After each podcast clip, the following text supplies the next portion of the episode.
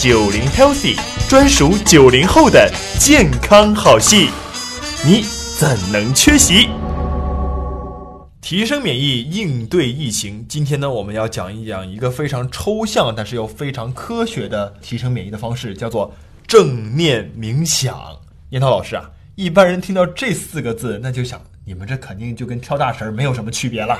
所以说，大同，你先帮我们证明一下，然后我再接下来讲下一步。没错，那么在国家卫健委最新颁布的新型冠状病毒感染的肺炎公众防护指南中就提到了，学习放松技巧，通过科学渠道学习深呼吸放松技术和冥想、正念技术等，可以帮助自己缓解负性情绪。这个对我们提升免疫是有明显的正向作用的。既然你说完之后，我就下面敢讲了。其实正念呢，确实源自佛教。啊，还真是一个宗教术语啊！对，然后呢，它很早的时候是佛教的一种修行方式，但是呢，西方的心理学家后来和医学家一起把这个正念的概念从佛教中提炼出来之后呢，剥离了宗教的成分，记清楚，剥离了宗教的成分，发展出了多种以正念为基础的心理疗法。他就不再用宗教的释义去解释它了。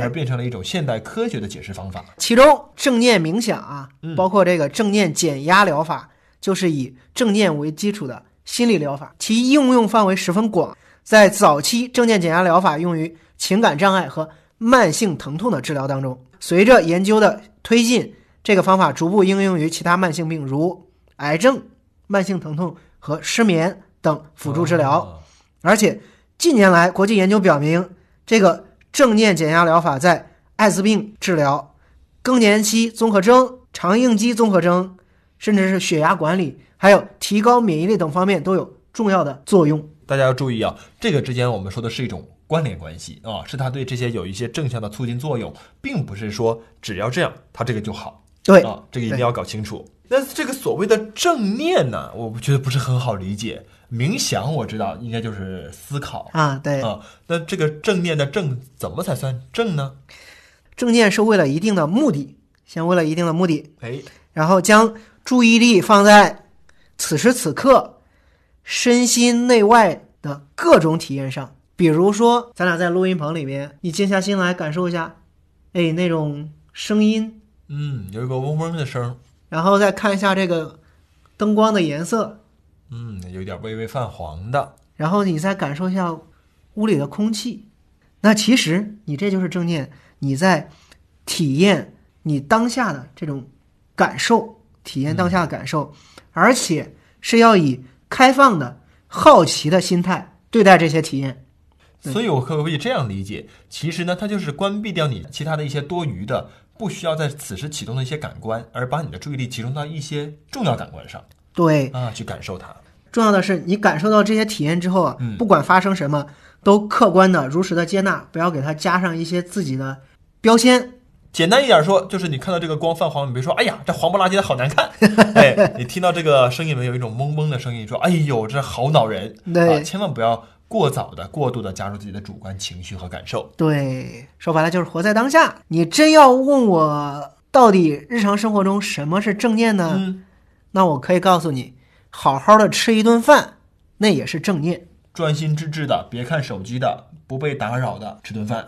那我觉得这个吃饭的过程当中，大家不聊个天儿啊，不说个话也是挺难的。有没有别的方法能够修炼一下呀？我相信大家过年留的葡萄干儿应该还有吧？过年时候大家吃葡萄干儿都是一次吃一把，好几颗。这次我建议大家先跑去找到一颗葡萄干儿，先暂停一下音频，找到一颗葡萄干儿。好，找到之后呢，接下来大家把葡萄干拿在手里面，你从来没有拿着单独的一颗葡萄干去用手感受一下它的重量，你现在要感受一下。嗯，一颗葡萄干也能感受到重量的。你再用手指捏着这个葡萄干，好好感受一下它上面的纹理，哎，上面有很多纹理哎勾勒，有褶皱，对，有褶皱。凑在鼻子之前闻一下，能不能闻到它的味道？你原来光吃，现在你可以闻，其实也能闻到一定的味道的。哎，那种酸酸甜甜的味道是可以闻得到的。这时候呢，你可以把它放在嘴里，这时候不要急着嚼咽下去，放在嘴里之后，再用舌头去感受一下它的纹理，再轻轻的咬一下，咬下那一刻，再感受一下这个葡萄干儿里面释放出来的味道是什么样的。嗯，你的嘴巴其实范围很广的，你可以在左边嚼一下，感受一下，嗯然后再在中间嚼一下，右边嚼一下，然后反复咀嚼，反复体验它释放出来那种味道的过程。这时候呢，再咽下去，不要一口咽下去，慢慢的咽，分几次，然后感受一下这个小小的葡萄干从你的口腔到你的食道，然后到你的胃部，完整的这个过程，体验整个过程的感觉。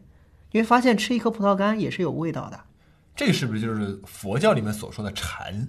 对，不是那个不是十字旁的禅的禅禅。对 但是在我们现在理解来说，其实就是放大你的局部的感官啊，对让你的注意力要保持集中。是这样的话，排除一些杂念，更好的来沉浸在你的生活当中的每个细节里面。对，所以说平时你有这种慢性压力的时候，当你用正念的方式对待你生活里的每一刻，你会发现你的压力完全会被你排解掉，或者是忽略掉。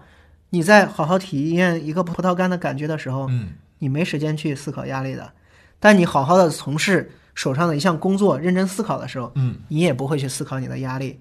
当你好好打游戏的时候，你也不会考虑什么样的压力。哎只有当你胡思乱想的时候，你的压力就来了。现在我们都在面临着一种这个公共卫生的重要的问题啊。那如果你想排解压力，我相信家里面可能还有个麻将吧。哎，来摸一张八万，摸一张酒桶，来看一看上面的这个桶子上是什么样的颜色，什么样的纹理，这八万是什么样的字体啊，是什么样的边缘的痕迹。也许这也是一种修行的方式。